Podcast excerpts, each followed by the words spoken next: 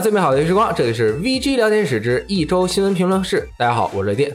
大家好，我是大力啊。这周呢，我给大家带来了一条重要的新闻：Gearbox 数到三了，我操！他们在自己的推特上面公布了一张贴图啊，这张图是这个无主之地风格的啊，卡通渲染的画面，它上面写有一个巨大的高速公路的一角，上面有一个高速公路的路牌，上面写着波士顿。三月二十八日右上角写着 “exit 三”，就是三号出口，代表着什么呢？这就是明示在三月二十八号波尔顿的 PAX 活动上面将要公布《无主之地三》。我操，我他妈可以射爆啊！我是三爆童子啊！对，你说的对。然后，然后后面的 Gearbox 又在他们推特上放出了一张图，这个图上面是一个模糊的这个图，看不清。后来一看。发现这就是《无主之地二》的角色，然后呢，就说《无主之地二》可能要出重置版了。但是鉴于《无主之地二》出现在过非常多的平台上，好像连你们 PSV 上面都有，都有，所以觉得可能是 NS 版的这个啊高清版。好，那么那个大力，那个我先行告退，好，再见啊。然后我们请来了 EK、EK 和三星两位朋友。和大家一起，我们这一天这一周的有什么新闻可以交给我们了？对，呃，以上是隔空为您带来的连线。大力刚刚通过一个神秘的录音装置为我们播放这条新闻啊，是不是觉得很开心？因为他在这个云南吸了很多不该吸的气体，所以他说话声音有一点 变啊。但是他这个三宝童子的气氛还是被我炒热了起来。但是他回来之后还是不是三宝童子？那不知道，我就不确定了，不知道啊。然后那个这周呢，新闻其实这个很重要。嗯，很重要。第一条就很重要。这个刚刚大力跟我们说，这《无主之地三》终于要公布了。你们两个有什么看法吗？我我觉得这个游戏不一定是《无主之地翻》，它为什么这个出口要写的“翻”呢？是代表让一些看不懂 March 是翻越的玩家告诉这个是翻越，而并不是这个是《无主之地翻》。嗯，所以对于那个啊叫什么 Gearbox 他们这种经常溜溜玩家的行为来说，这一次有没有《无主之地翻》，我们还要等到到时候才能知道。但是如果他都这样做了，他还不公布三的话，他以后就没有任何的信誉了。对，他已经好几年前说我们有惊喜刺激在 PAX 上面给你了。我们跳过了《未战而生二》，直接公布《未战而生三》啊。那你不知道？但是 Exit 三就是退出三，以后再也没有三。嗯哦，那哦，那你更狠了。他就公布我们再也不做三，没有三。嗯，我只想说一个比二多一个字的词语啊，叫。半条命 啊，都一样。然后就 Gearbox 在推特上连续发了三天的推特。第一个是这个啊，暗示无主之地翻。第二个是一个不知道什么鬼的图片，然后他写了一个是这是为 PAX 准备的另一款游戏。然后今天这个无主之地二这个暗示就是为 PAX 准备的另另另另一款游戏。就他们现在一共为 PAX 应该准备了三款游戏。哦，那就是无主之地二。无主之地三，无主之地年度版，这不是之前泄露的吗？然后无主之地二，那你会不会出？呃，Switch 版的《无主之地一加二》呢？我觉得应该是会有。没有《无主之地一加二》，那个 HD 版只有只有前传和二。出一个新作叫《无主之地一加二》，一加二就等于三。我们我们不要再这么说。我希望他出，好吧？要不大力就回不来了。他就是生气的，不愿意回来了。然后这个今天这周呢，最重要的一件事情，我认为，嗯，是这个 Epic Store 被曝光了，这个暗中收集这个用户的 Steam 数据，官方也做出了。正面的回应啊，首先这个是 Reddit 一个叫做 Lashman 的用户发现的。之后呢，Reddit 网友这个 Reddit 特别团结，Reddit 网友叫做 Mad Jokey 啊，经过反复的这个复现和研究测试，最终呢得出了以下的结论：就是当你这个 Epic Game Store 和 Steam 同时使用，也就是在你机器上装了这两个这个客户端的时候，你打开了这个 Epic 的软件，它就会搜索。你 Steam 这个软件安装包的位置，也就是它安装的路径，然后扫描用户的存档信息、游戏时间、好友列表和头像等一系列隐私信息，并将这些数据，很可气了啊，打包和备份。这个肯定也是在没有经过允许和通知用户的前提下，当然用户不会允许你 打包他的这个信息的。这个事情已经被确认了，然后 Epic Games 也是官方做出了回应是。我们确实使用了一项追踪技术，就没没否认，嗯，我们确实使用了，好像是这个。然后呢，他说以支持他们的一项创创创作者扶植计划，追踪用户使用页面的相关数据，客户端本身也会扫描用户的硬件信息啊，这个其实都有，对吧？Steam 也有，但是你要授权同意的啊，如 CPU 和 GPU 型号等等，并定期上传硬件数据报告，这些都是写在用户协议中的。而扫描活动进程，则是为了防止客户端自动更新那些正在运行的游戏。他们表示这些信息不会被发送回 Epic。他们也承认，客户端确实读取了用户的 Steam 好友列表，并保存为加密文件。但只有在用户选择通过官方 API 授权导入 Steam 好友列表时，这些文件才会发回至 Epic 服务器。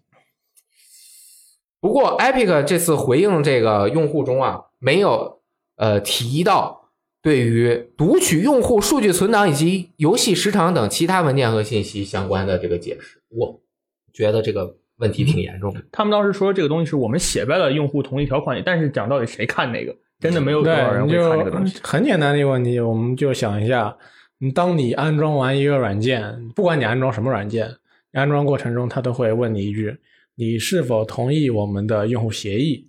那么大家肯定至少按照我们普通人的想法，那肯定也不多想。我下载这个软件，我就是为了用你的。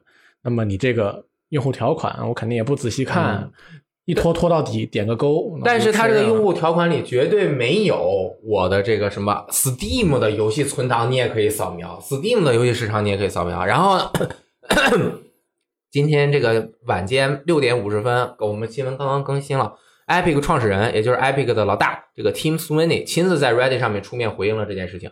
他表示，确实应该在用户授权导入 Steam 好友之后再扫描并保存信息。目前这一情况是他早前时候催促团队尽快为堡垒之夜加入社交功能时匆忙留下的，是他的失误。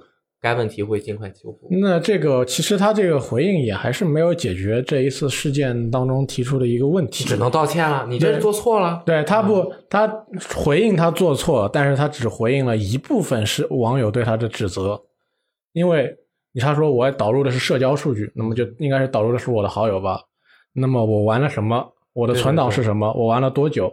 你为什么要抓这些信息呢？他还是没有解释。是，他就解释不了嘛？就是对 fuck up 了。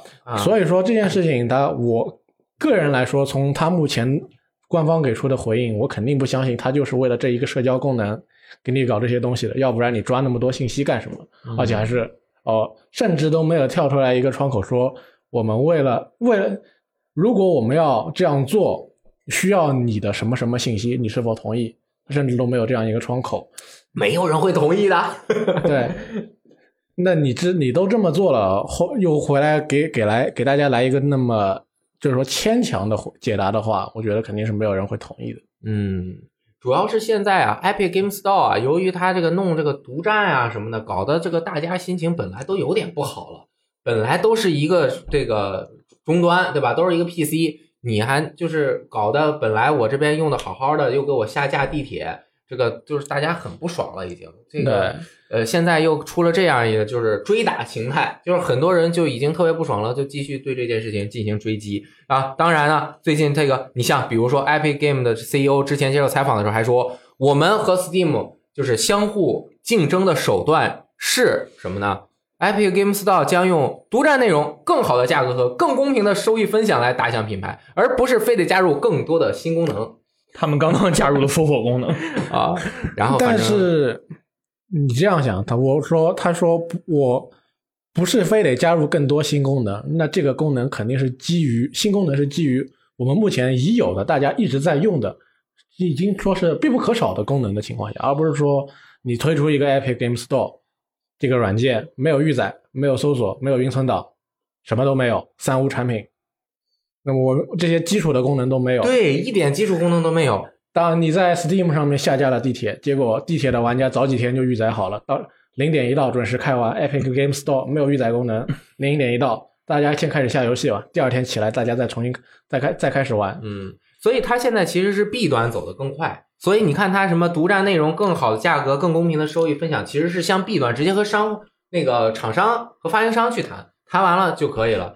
给用户的这些支持确实还不到位，希望他们其实应该先在完善一下自己的各种服务。但是呢，因为其实它现在用户数量不多，它有的时候可能要一起并行啊，有一方面没走的太好，嗯，结果还出了这样的事情。就更严重了。呃，从这个平台公布到现在，它一直走的主要的宣传特点是我们这个东西会给开发者更多分成，我们只拿百分之十二，哦，剩下的百分之八十八全给开发者。这一直是对开发者说的。对于玩家来说，他的体验是什么？我这个平台，你这个平台我用的不舒服。那么最重要的是什么？你这个平台上面的游戏是卖给玩家的，你就算说是开发者再愿意上你这个平台，你给他的 share 更多，万一用户买的少了怎么办？嗯他可能最终还是要到一个用户更愿意买他游戏的平台上面去的。如果说对 C 端的话，独占游戏其实是一个。你先要有更好的服务，你的独占才能让用户更开心，而不是说你逼着用户，我这有独占，你必须来我这儿玩，然后我这儿服务一团糟，然后你还就是你必须得留在这儿，这就相当于一个有一点点拧巴的一个和用户的沟通，不是不是很顺畅啊。反正呃有了这个事情之后，玩家就是反正继续追打，就说我们疯狂卸载。反正我也已经玩完地铁了，我也想把它卸。啊，你一开始还买的那个？我买的，你买的这个 Epic 买啊，我 我以为你要玩叉 One 版啊，我没有啊，我地铁我玩的六十帧的这个 Epic 版，然后对，所以这个是就就这么多。我觉得不希望他们能够因为竞争而给损伤玩家的这个利益，这个太严重了。这在美国这告上法庭，这有这有打包，这有危险的，这有危险的啊。然后一两个快报，第一个这个迷雾侦探。这个游戏，对这个游戏我在呃 WePlay 上玩过，然后挺有意思的。将于四月三十日发售。这个游戏是国内的一个开发商，叫做 Palm Pioneer，就是什么手掌先锋。我具体的中文我不太清楚啊。它是赛博朋克风格的一个冒险解谜游戏。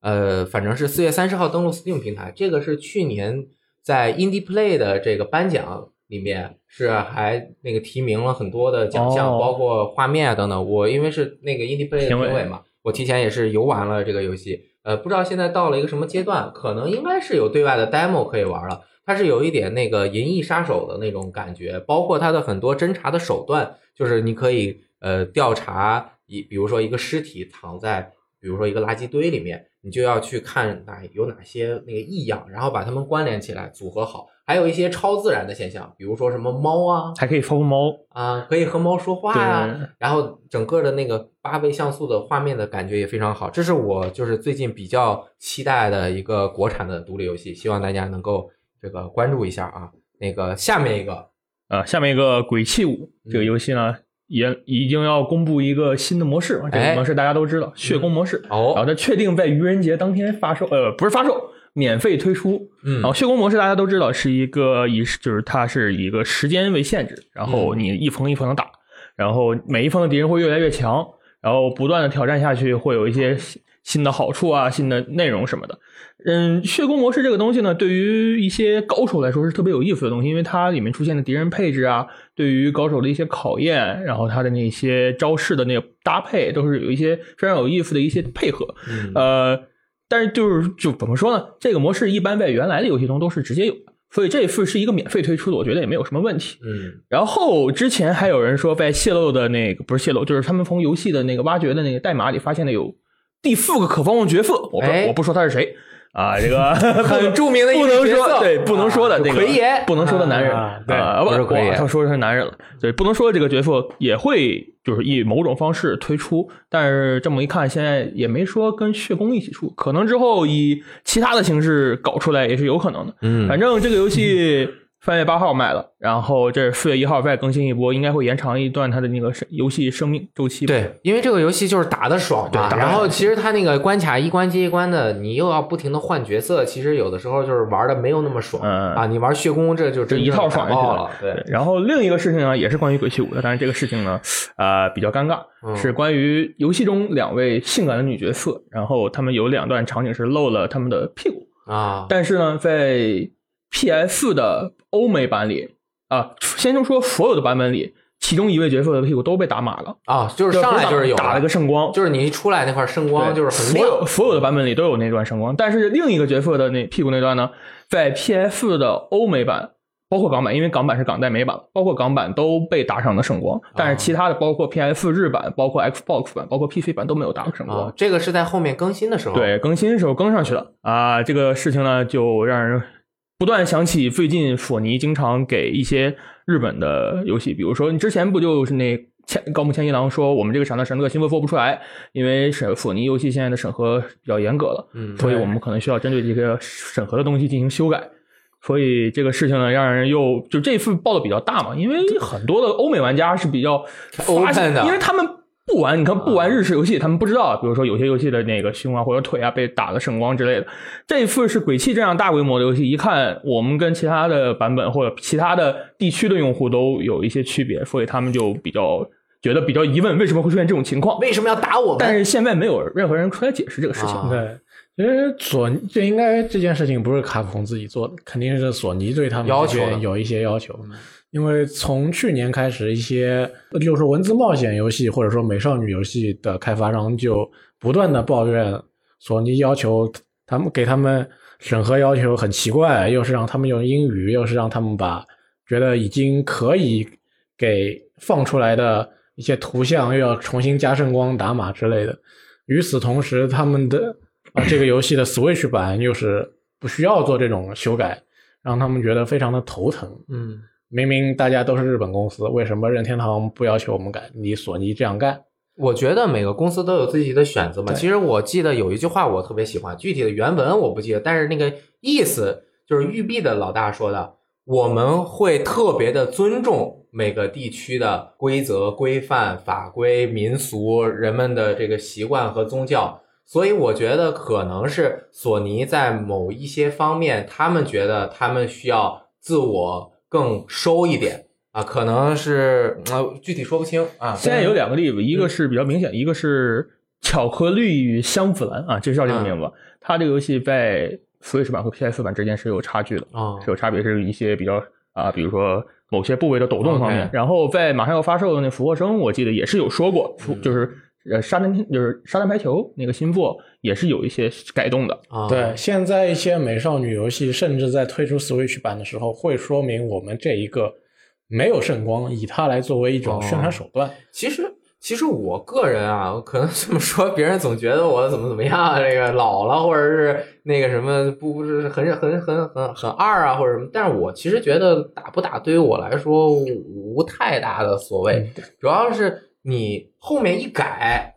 就让人觉得怅然若失。如果你上来全都打着的，大家也就觉得，哎，打就打了吧，关键是有个对比性。对，有个对对比性。你本来就打这个光的话，那大家觉得啊你可能你就是不想让我看到呗，我们嗯就很、很自然的就接受了。如果有一个选项开关，我觉得所有平台都加上更好一点，因为 就是比如说我在家，我坐大电视那客厅上面玩儿，然后勾来一大屁股，你给我打一圣光也挺好的，我觉得。所以他们说有人猜测是因为索尼现在 PlayStation 那边掌门现在是换成欧美人了嘛，原来是嗯。日本人，然后在日本就是一直有个说法是欧美比较忌惮色情，嗯然后日日本比较忌惮暴力，啊。所以现在换成了这个掌门人换成了欧美的人之后呢，他这个对于色情方面的内容可能管控会更加严格一些。整个就是很多人很多玩家也在猜这个呃，可能是因为这个原因，所以索尼对于一些擦边球的内容会管理的非常严格。嗯对，但其实我觉得这个事情不是呃索尼这边的观念，或者说跟掌门人有什么关系，就是很直接的一个原因。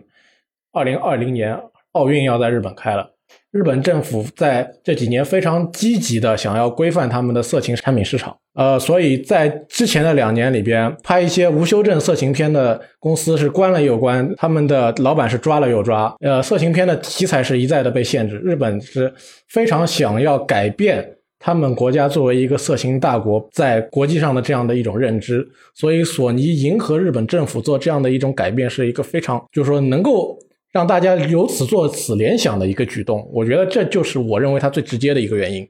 下面是和和这个也有也差不多吧，有一点啊点关系。而且我觉得就是全世就是全世界人民想法想到一块儿去了啊，然后也是这个东亚的啊，那个韩国通过了一个游戏管理法案，未成年人不能使用主机在线服务。我靠，这个有点有点厉害，而且韩国好像成年是十九岁标准，对，他们是正常十九岁，虚岁二十岁算啊成年。这个法案其实包括了 PlayStation Network、Xbox Live 以及还未在韩国上线的这个 Nintendo Switch Online 的服务，就是现在已经上线的 PSN 和 Xbox Live 的服务呢，完用户在注册的时候需要先在线进行身份验证。如果年龄未满十九岁，无法进行多人游戏下载游戏 DLC 以及其他应用。所以，我靠，一下全都给卡了啊！即将在春季上线的 NS Online 中，玩家也是要呃进行手机身份验证，未满十九岁无法建立账户。就就他们之前有很多玩家喜欢，就是 PS 玩家玩奖杯的时候，因为韩国韩版游戏的奖杯是独立的，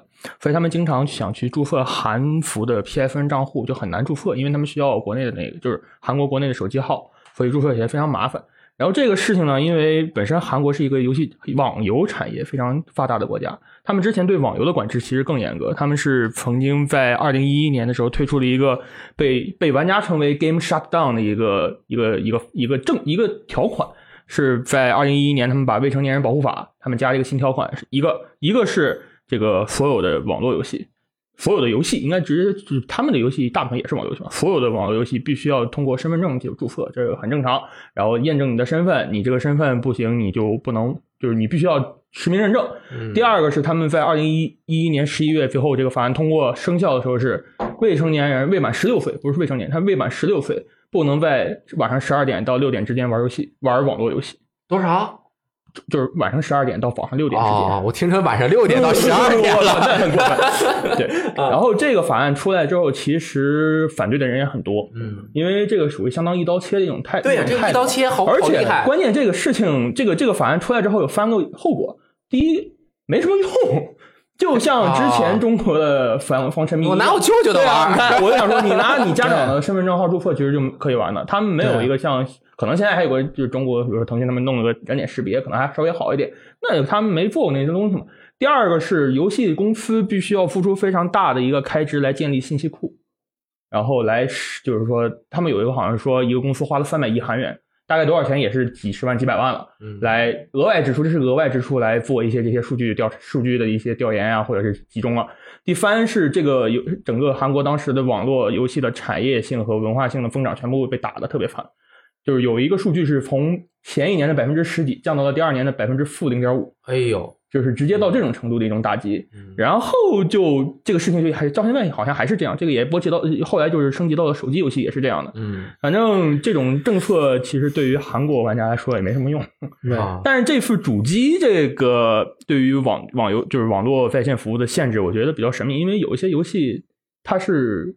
并不是未成年人不能玩的，对呀，它的在线模式未成年人也是可以玩的。是你应可以应该针对游戏来，他们可能就是他就是想你可能还是可以用家长的一些。我觉得这个号召是全民读书、全民学习啊！未成年之前努力学习，去服兵役，好吧？不要总逃兵。他们兵役，他们服兵役是成年以后，他们服兵役好像是二十二岁，所以你成年刚玩两年游戏又要去服 兵役。他其实这边他们这个没有运用一个游戏分级的制度，而是他们一刀切，就是说未成年人我就是不让你玩网游吧。一个很尴尬的事情在于，现在已经进入数字化发行时代了。你不让他们用这个商在线商店下载，那意味着他们必须跑去买盘，就别玩了。就是主要其实就是为了限制他们，因为因为韩国在网络游戏的沉迷方面其实也不亚于其他一些国家。对对对，而且韩国电竞大国啊，对啊，所以他们很多人其实也视这个东西为一种偶像行为、偶像产业。对，其实大家都知道，韩国出电竞选手，电竞选手的巅峰期又是从十五岁开始的。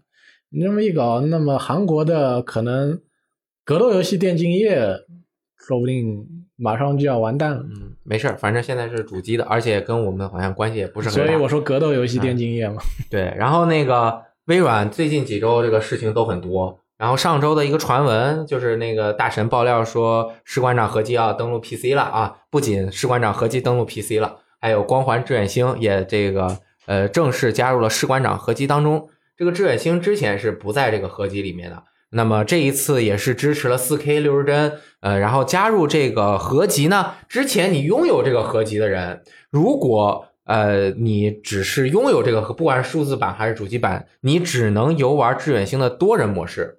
但是它其他的像剧情战役以及枪林弹雨这些多人，这个啊枪林弹雨模式也是多人模式啊，那个将作为额外的购买内容，就是要付费。但是呢，X Game Pass、Xbox Game Pass 的用户、SGP 的用户呢，因为直接拥有了光环士官长合集的这个游游玩权限，因为它是第一方嘛。然后这个光环志愿星一加入之后，也就直接进入了 XGP，所以就是大家都可以玩。同时呢，其实士官长合集登录 Win 十和 Steam 商城这个事情，也就是登录 PC，其实对于光环系列影响还挺大的啊。我 PC 玩家，我很爽，嗯我就很爽。而且其实很多的光环玩家对于这个政策非常欢迎的，啊他，们光环海外那些社区都炸，就是好的那种炸的，对啊，就是说哇太棒了，我们终于可以在 PC 上，不管是什么平台、什么什么客户端上，我们都可以玩到光环士官长合集了。嗯，就是有的玩家有的不玩的可能不太理解为什么这样，但是其实他们自己本身的腐中粉丝是非常欢迎这种行为。对而且你要想，那么多的 mod 制作者，他们很期待这回事情。啊，因因为之前 PC 上面只有光环一和光环二，对三四和这个最新加入的致远星之前都没有办法在嗯 PC 上面游玩。呃，现在你上了 PC，那么呃，官方呃这个 mod 制作者肯定很开心。我们有更多的游戏，我们有更好的它的，本来它毕竟是重置版，它有更好的画面基础，我们可以摆脱我们以前旧的游戏，我们可以来做一点新的、更好的 mod 出来。嗯，然后他公布很多情报的这个是叫做 Inside Xbox，就是哎进入 Xbox 这样一个他们官方的一个视频的节目会定期的播出。呃，这个其中也有很多挺有意思的事儿。我觉得第一个就是 Xbox 那个云游戏服务。呃，这一次在这个视频节目当中，正式的给大家演示了一下。主持人拿了一个白色的手柄，加了一个这个黑色的架子，上面加了个手机，他就通过云游戏的方式来玩了《极限竞速：地平线四》这款游戏。啊，当时他就和这个项目的负责人啊一起聊，说这个什么时候呢？然后说只要有这个呃很好的网络，你就可以玩。然后主持人问什么时候能玩呢？然后那个人就直接说了，本年度内就会开启公开测试。哎，所以网速如果好，你就真的可以玩 Xbox 游戏了。其实，呃，这个微软在多终端、多屏，然后什么互相连串流啊这方面，其实一直是很积极的。同时，它在三月十四日还上架了 Xbox One 的一个新的应用，叫做 Wireless Display，就是无线显示这样的一个应用，大家也可以尝试下载。这个应用是让玩家呃将 Win 十电脑画面串流到 Xbox One 上，就是之前都是 Xbox One 串到 PC，上串到串到手机。那这个应用你在 Xbox 上下载了，你就可以把家里的一个 Win 十串到这个上面。但是现在它有一个局限。啊，刚上线还不支持鼠标键盘啊，它只支持手柄啊，用远程操作嘛，然后你就控制，比如说控制它的这个鼠标啊等等。然后呢，如果你的这个 Windows 面装了 Steam，你就可以用这个 Wireless Display 玩这个 Steam 游戏。同时呢，如果你的电脑上面装了即将啊登录 PC 的光环志愿星，你可以用无线操作你的电脑玩光环志愿星，你可以在你的机器上面玩光环志愿星，反正就是互相串，就给大家多一种选择吧。对，你们觉得怎么样？啊，对，很爽啊。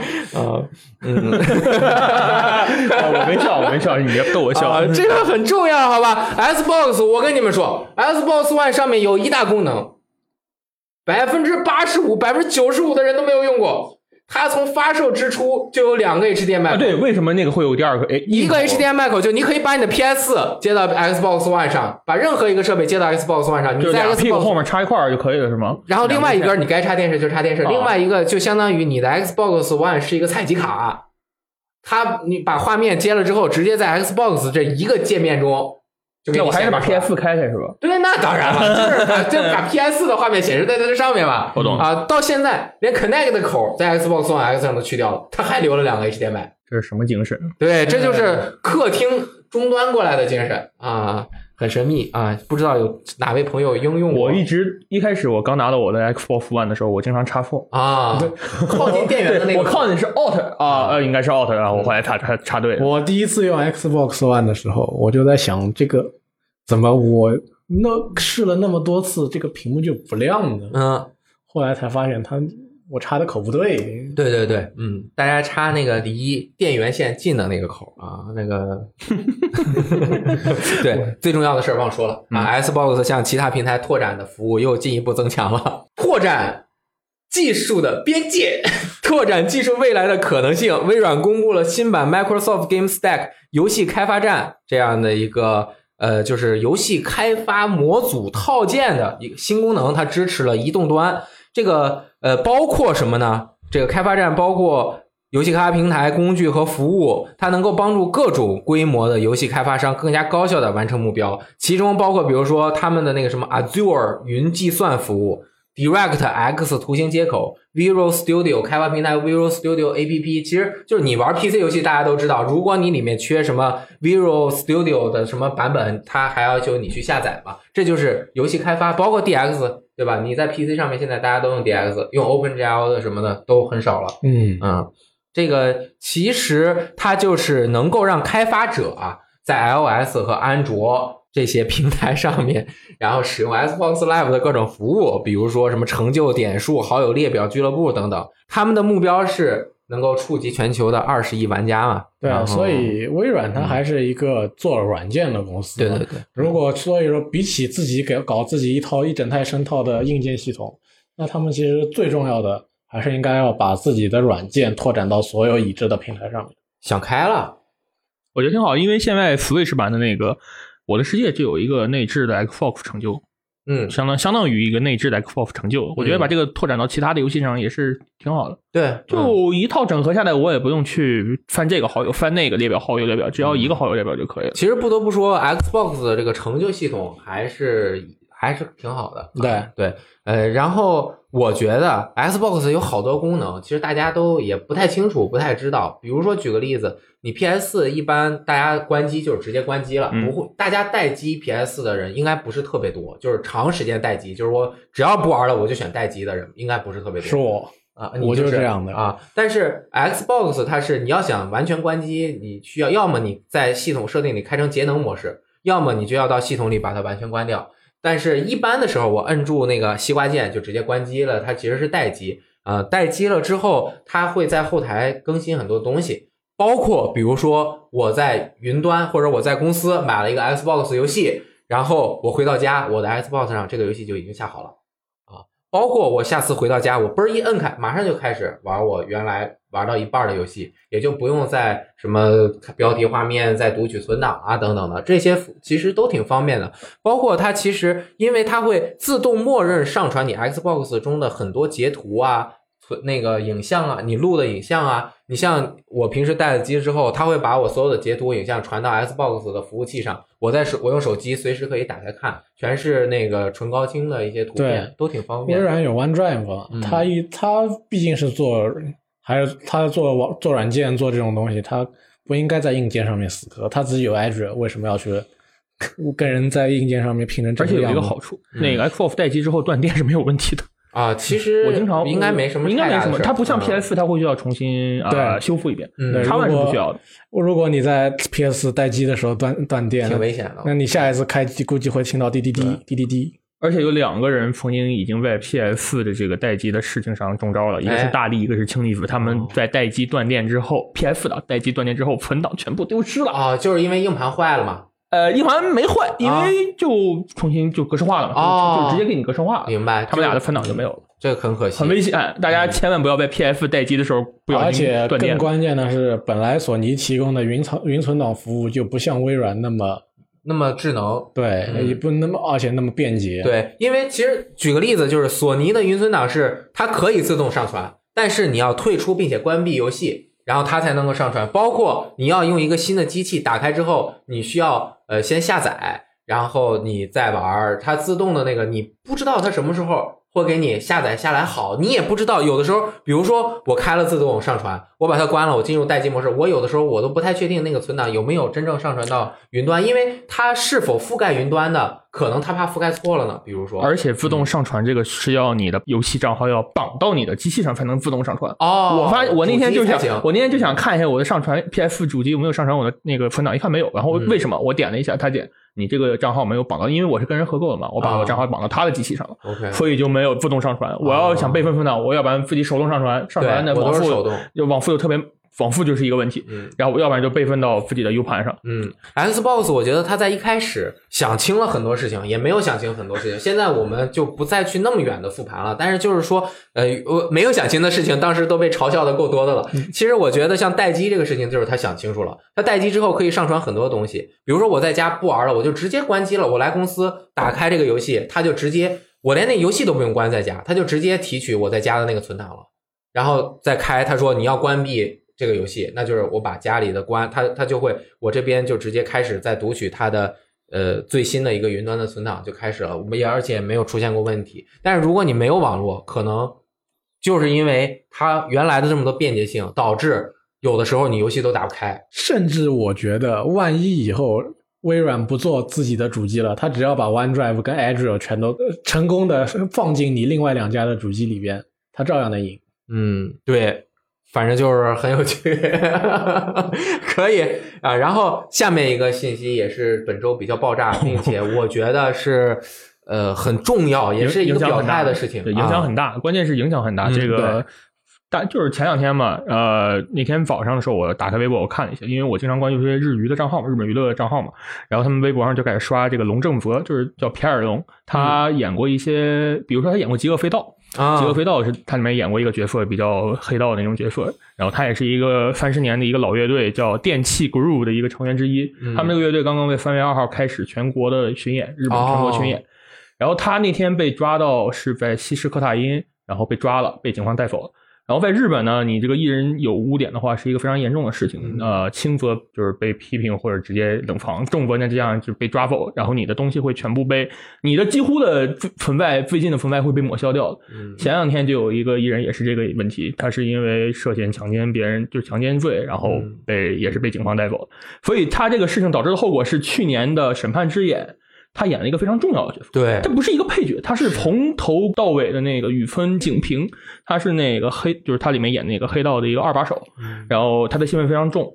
然后世嘉当时立刻就在他们自己的官方推特和官方网站直接公布，我们这个游戏会自负，自负就是说这个游戏会啊一步一步的进行停止售卖，因为他们有人在日本就看见了那个直接开始下架《审判之眼》的实体版了啊，实体版都开始下架，就他们拍了照片，那店里那店员就手里拿了一堆审审就《审判之眼》开始往下拿，然后它的数字版在当时在日服就已经直接下架了，直接下架，然后世嘉的推特删掉了所有的《审判之眼》的信息啊，然后他们《审判之眼》的官方网站会直接链接到他们这个新闻下面，就是复复的新闻下面。明白。后来港服的中文版也下架，数字版也下架，这个是非常严重的事情。对于一些没有买的人来说，这个是很严重。然后淘宝这个游戏本身大概也就卖二百九左右，二百八、二百九。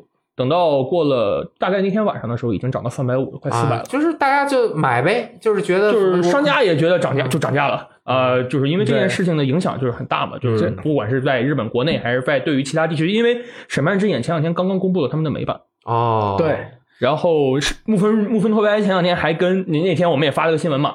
前就是在前几个礼拜吧，木村拓哉说啊，我晚上跟《审判之眼》的制作组见了个面。当时他们跟就是木村拓白跟明月任阳他们见了个面，然后我们就在猜这个会不会出 DLC 啊，会不会出新作，甚至是这个东西改编成日剧。现在这个东西呢，就是完全说不定了，因为这个全部恢复了。嗯，然后另一个影响是《王国之心》，这个我是完全没有想到，因为我完全不知道日版的《王国之心》里那个萌萌的雪宝的配音是这个大叔，因为他是《冰雪奇缘》这个电影本身雪宝的配音，对，然后就是也延续到了游戏中。关键听的真的不像，这大哥业务真的很强，啊听不出来啊。然后这个《王国之心》这个也是反应比较快，说我们这个会通过之后的补丁进行修改。对，日版的这个配音要换。他在游戏中一是形象没有用他的动那个面部，嗯，然后二是他的戏份也不多，雪宝的戏份就很少很少，不说都不知道。啊，不说 不说真不知道他是雪宝啊，但是就自查。啊，那肯定要肯定有人知道的呀，对。考虑到日本演艺界这种对一出了事立刻跟你划清界限的这种做法，他们这样做也算是符合惯例。对，但是只不过这件事情出出在电子游戏这种呃跟以往不一样的载体上面的时候，大家就觉得这个可能有点新鲜。又有又有点新鲜，又觉得我靠，这次怎么牵连那么大啊？一下他可能觉得有些人觉得这个反应过度了，嗯，对，就觉得我这个游戏一下子都直接消失了。我们这好不容易做出来的，嗯，但是世嘉当时好像也说了，我们不会放弃这个 IP，应该会经过一些修改，但是挺难修改的，好像这角色这个从头到尾。关关键那天有人就在群里说嘛，说这个东西也不难吧，就换一个模型，就换一个配音，就重新做一下就行了。但完全这个东西是不一样的。之前如龙就出过这个事情，如龙当年如龙四他们不是四个也四个角色嘛，然后有一个角色是当时特别有名的成功宽贵。他演的，他演过那个《逆转裁判》里面真人版《逆转裁判》里的陈木堂龙一，也演过其他很多剧。然后他当时《如龙四》出的时候，就是原版《如龙四》出的时候没有这件事情，他是饰演里面一个角色，一个主要角色。但是在一六年的时候，他是被爆出来吸毒，但是这个他自己承认是没有的。我对对于我我是他的粉丝，我对于说我觉得他应该是没有，然后他就直接就很基本就退出娱乐圈了，对。就去别的地方发展了。所以去年初四的 HD 的时候是直接换了声优了。对，直接换了个人，全部面部全部重新做，就是整个四的那一个人全部是重新做的 H 版。啊所以他们这个事情也不是第一次了，就是说，因为某些事情，我们要把一个人完全重新做。对对。于《审判之眼》啊。这个这种制作的游戏，一是它的技术比《如龙四》要高很多，《如龙四》顶多就是一个 HD，那个人可能那捕捉的精度可能也不需要那么高。但是像用龙引擎做的这个游戏，那不是一个很简单的事情，而且它本身那个景雨村的它那个戏份也特别多，哦，是，嗯所以这个不不是一个他们拿这个跟 MOD 比，我觉得就是大家看的话，你一看就知道了，他那个过场的时候，面部那个哦细节特别丰富，那游戏，啊，那还不如以后直接挂着这个名重新做一部重启，那还差不多。嗯居然说不放弃的话，但是这个赔的挺多的，嗯，呃，现在也不知道它这个销量怎么样了。然后我现在这个游戏没有打完，因为我但是听说它后面戏份还是特别多，所以如果它会可能原版的会定在第二部里出现的话，这个事情都需要改了。对。反正他这个人以后的存在也是几乎就是不会被废有了，嗯。就是以后的演艺生涯也就到此结束。好，那么另外一个大厂啊，这次手游大厂终于发力了，也是一个 SE 大厂，刚才是 Sega 这个也是一个 E FE。这个是 Square Enix 啊，它这个之前在 NS 上面非常火的这个游戏《八方旅人》，呃，上周新闻我们也说了要推出这个手游，但是当时情报不多，只知道它的全名叫做《八方旅人：大陆的霸者》。这次翻密通啊，那个它新的杂志上面有更多的这个情报爆出了。它首先呢，呃，确认的是沿用了《八方旅人》原版中的八个地区的设定，同时每个地区都有八位旅者，也就是共位六十四位，就是八个方向各八人，八八六十四。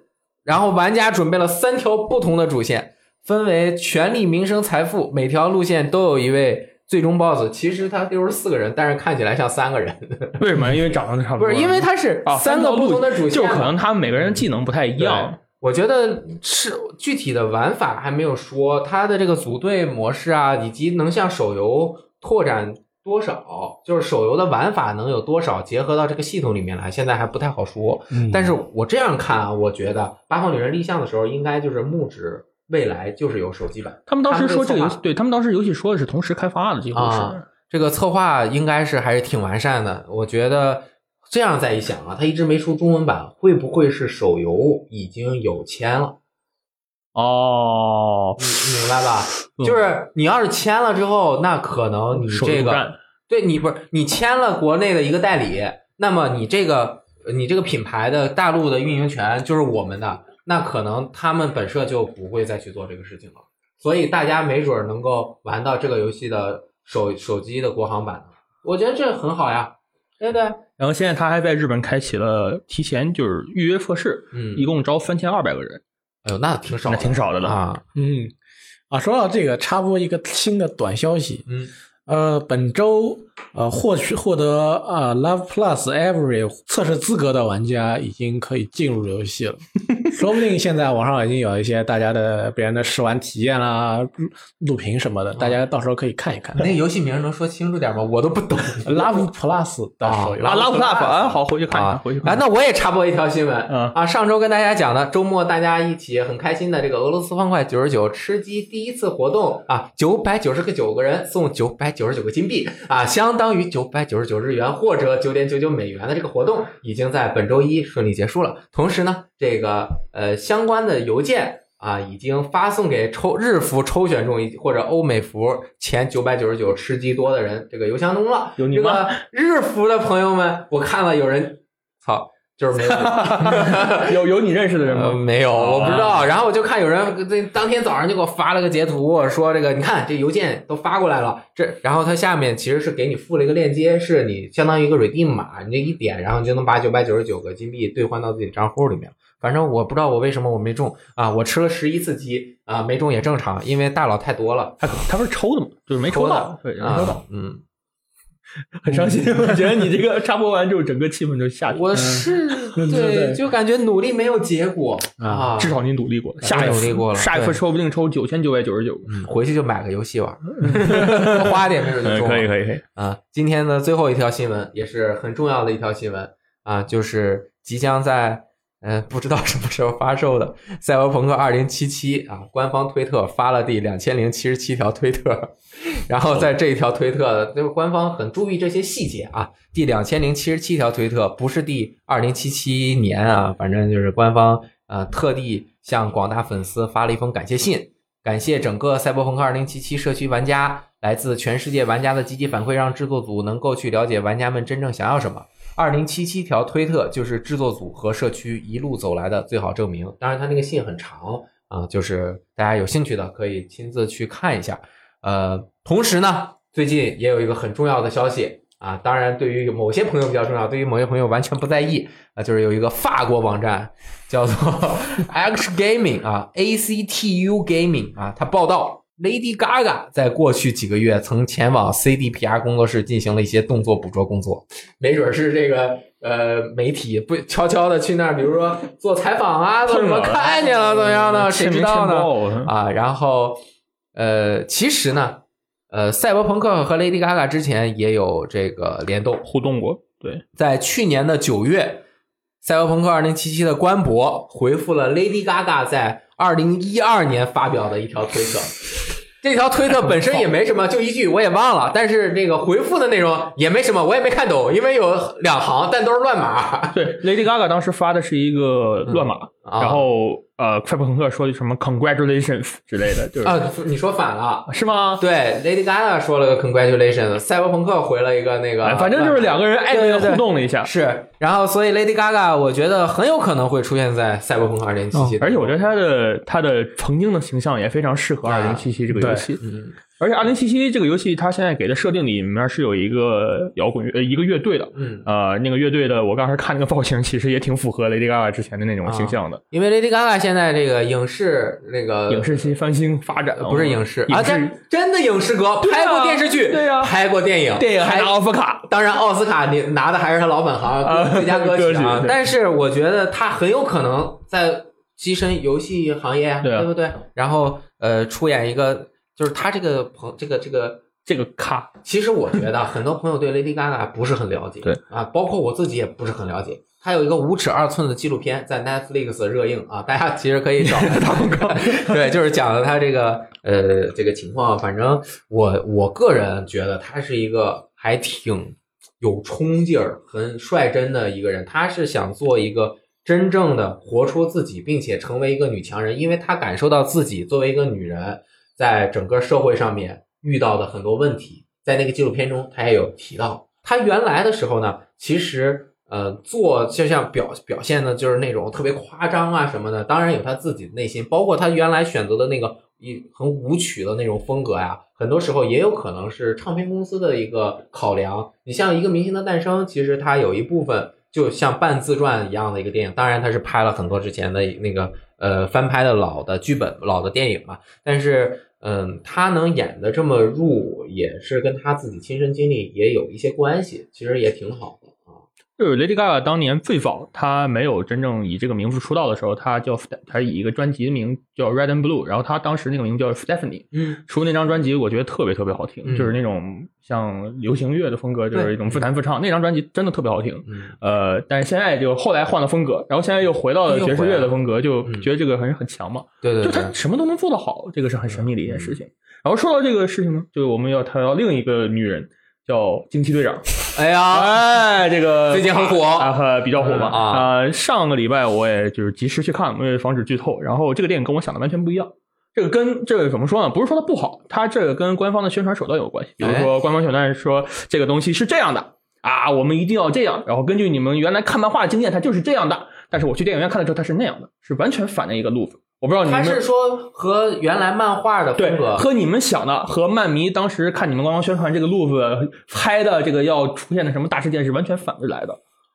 哦，呃，我觉得这个是挺好的，就是它是一种反传统的一种感觉嘛。然后整个电影拍是一个非常标准的起源电影，呃，我对于容貌这种东西，我是完全不就是整个人的容貌，我觉得因为惊奇队长，因为布里达尔夫人这个身材非常好，然后他当时也放出过几个他在训就是锻炼身体，就是他们为了拍电影，呃，锻炼就是健身的一些视频，他一个人能推动一辆车呀那种的什么的，就那种就是那个附身了，我就就就是那种就是那种强健身那种一些视频嘛。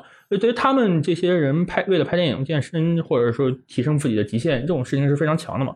也不要对于别人的荣耀、容貌这个东西进行过分的一些评评价呀之类的。然后，鉴于他还是一个奥斯卡影后，所以我觉得他在电影里的演技是真的，呃，还很好。他有一些台词，有一些表情的一些，就是那些表现上，其实比很多的一些演超级英雄电影的女女性那个。女性演员要好一些哦，然后整个电影的故事呢，我觉得就算你没看过之前也能看懂，因为它毕竟是个起源故事。对对对，除了第一个彩蛋，可能如果你原来没有看过任何一个就是整个漫威系列电影的话，可能看不太懂以外，啊，我觉得都没有问题。嗯，然后看完这个电影最大的感想呢，我回到宿舍之后，赶快 轻轻的、轻轻的抚摸我们宿舍那个橘猫大王。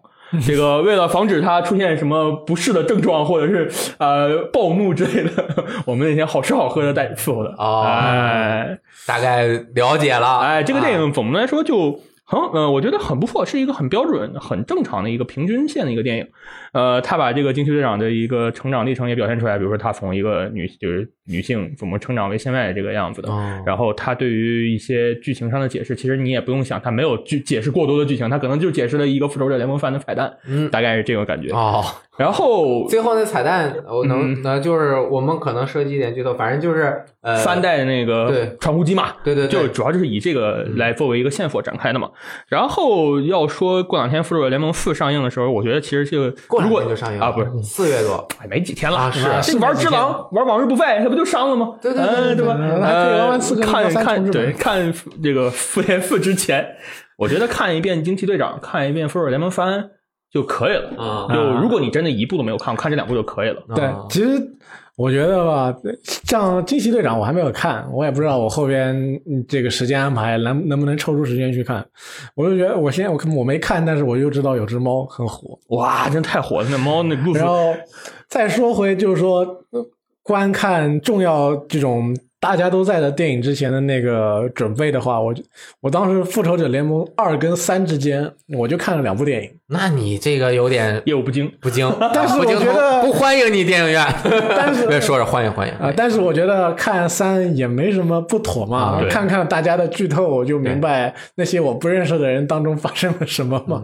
还是能够很愉快的看到那个三里边发生的剧情嘛。毕竟你要想那些电影下档都已经下档一两年了。你回去，如果你想要再补的话，可能你你你在对新电影上映之前，你再一步步补过来，你可能又觉得有点很累、很疲劳，还有点不大想看。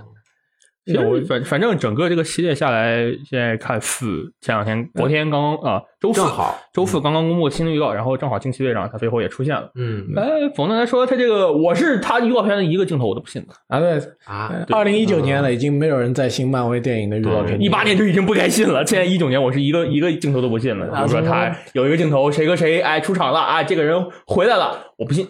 嗯，他这个镜头给你一些乱七八糟的、毫无逻辑关系的镜头给你剪在一起，给你配个非常悲壮的配乐，再来几个毫又毫无逻辑关系，可能剧情里面都没有出都不会出现过的台词，又给你剪剪在一起，把这些画面都跟他不契合的画面放在一起。对，这一看起来你以为在说一个事儿，其实什么都不是。最过分的是两个，一个是。呃，复仇者联盟三一开始有个预告片，那个镜头是整个复联后面跟着瓦坎达那帮人往前冲，在丛林里往前冲，那个镜头是假的。然后蜘蛛侠英雄归来，它有个镜头是蜘蛛侠跟钢铁侠一起飞的，镜头假的，都没有在正片里出来。我说我就再也不信你。那其实他就是故意的，要不你看电影就没有，就是给你破坏了感。他就给你制造出一种很强的期待感，你对电影里面的这个事件哦，呃，这预告片里面这个事件那个镜头啊，这句台词你都很期待他在电影里边到。到底怎么怎么展现的，跟你的想象是不是一样？那就告诉你，这些东西其实本来就没有的，你瞎想了。说到这个，我想到一个游戏圈的，我现在我我个人是这么觉得啊，一个类似于这样的一个事情是死亡搁浅。啊？啊，不是。不是你们所谓你们在也是小岛秀夫干的，就是那个前头电影《幻痛》啊，他当年在《幻痛》和《原爆点》就是分开，就是公布说两个游戏之前，还有一个预告是啊，第故事发生点呢是在下雨天的。原爆点的那个、那个、那个、那个军事区的那个监狱，监狱在海边嘛，你不知道你还记不记得那个监狱里面有好几个小楼嘛？当时那个预告片是。呃，他们几个士兵，啊对，是几个士兵，几个那个那个地区的士兵去在那个监狱里去巡视，然后审问一个人，把那个人打枪毙了。那个镜头在原爆点也是完全没有的。哦，有可能就是做完了之后，我发现这个呃，其实就是我想删掉，删掉之后呢，呃，有点反正要要播预告片，我塞预告片里给大或者是个家看一看概念预告，啊其实后来就把这个删掉了。因为游戏游戏倒好理解嘛，因为它开发那么多年，推倒重做一遍、两遍、三遍都很正常。最初预告片里面出现的镜头，到正式里面被推翻直接砍掉了。嗯，对，就是《生化危机启示录一》啊，《启示录一》当时有一个镜头，当时《启示录一》的最初预告片里，吉尔还不是那个样子的，啊吉尔还是一个非常非常像《生化危机五》的一个女主，啊一边做一边改，哎，一边做一边把脸改了是吗？我操！但是你电影就不一样了，你在上映两个月前，你拍都拍完了，特效都做完的时候，给你来给你用发个预告片来骗你。啊，其实我就我了解的啊，就是可能不适用于漫威的这个啊，因为它就有很多是不一样的镜头嘛。嗯它的那个剪辑预告片的团队是有的时候是，比如说电影的发行方或者是外包的团队，他们的做法就是你不告诉你任何电影相关的故事，只给你一些特别破碎的片段和声音，你就乱剪，怎么剪都行，就是一定不能和我们有任何的关系。你要万一有了关系，可能还不太好啊。然后，但是有一些预告片呢，就是我这个电影讲的什么主题，我讲的什么情感，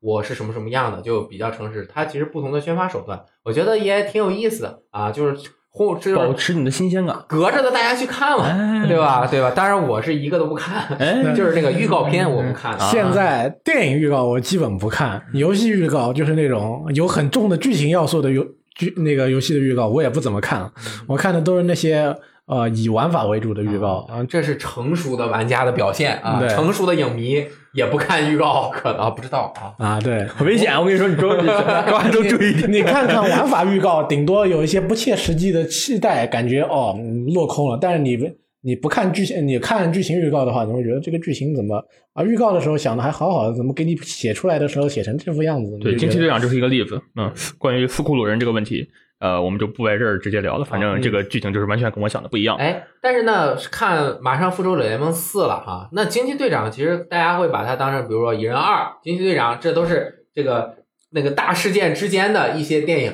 那我没看，我跳过。其实就我个人的一个想法是，你能理解多少，你就理解多少。看爽就行。你能看到多少，你知道多少，你到时候看的时候，看四的时候，别人笑，别人知道那个梗，你不知道，不知道就算了呗。啊你知道其他的，你是来娱乐，弄自己那么累干什么？对吧？我知道多少就知道多少，对吧？对喜欢再看，不喜欢就不看也行。我觉得根本不用担心，像复复联三，它已经很长了，嗯，我还觉得它的剧情局促无比，啊、根本话像是讲来都来不及讲完一样，就在那边打打打打打，从头打到尾。嗯那复联四要三个小时，那肯定会呃呃，在这样的情况下，肯定会出场人物更加丰富，打的打达到时间场面更加丰富、更加广阔。我觉得你也不用担心剧情怎么回事，你就看见他们，你就看着他们在三个小时里边用两个半小时在那打打打打打就行。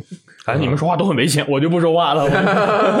呃，这个看首映场还是很爽的。当时看复联番的首映场，每一个角色出场的时候都在鼓掌，啊，这个气氛非常好。可以如果你是一个特别喜欢，就是特别喜欢这个系列，我一定要看首映场。嗯首映场的气氛非常好。啊，波西米亚狂想曲好像也过审了，三月底二十二号二十二然后跟只狼同一天。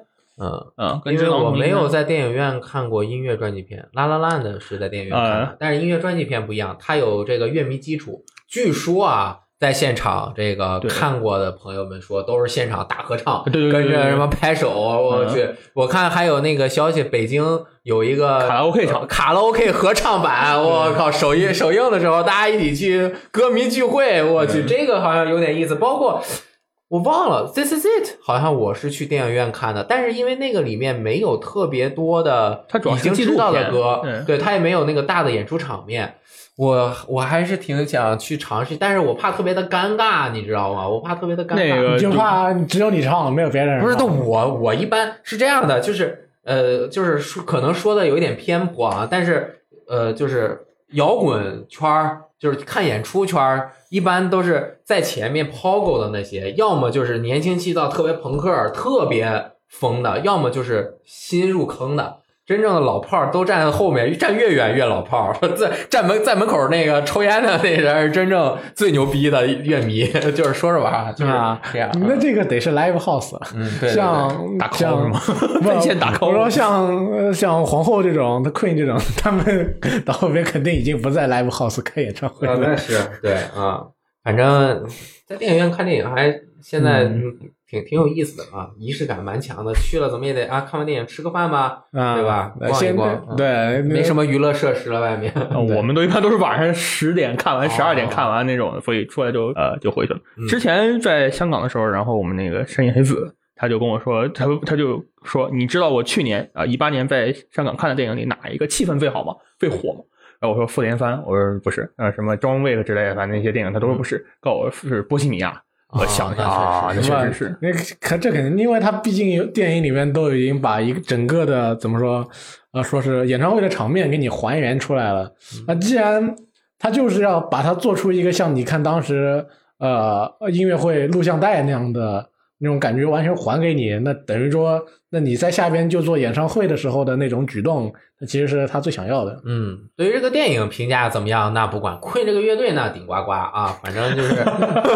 对，看。夸再说嘛，这肯定不用不用怀疑，就夸就对了。对，好，那么这就是本周的这个一周新闻评论节目。我们这个是大力不在，然后一周啊终于要这个过去了。有他回来，我们的演播间就有更多欢笑，更多泪水。啊，对不对？抱抱抱。啊，更多抱抱抱。啊，那个正好想到那个。可以把这个刚刚得到奥斯卡和金球奖这个最佳男主角拉米马雷克的那个《极品飞车》。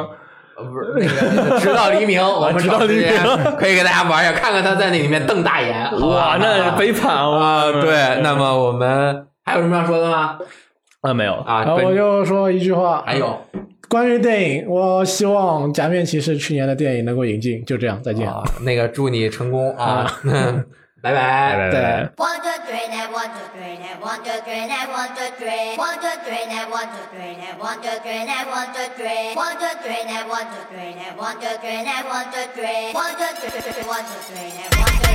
One.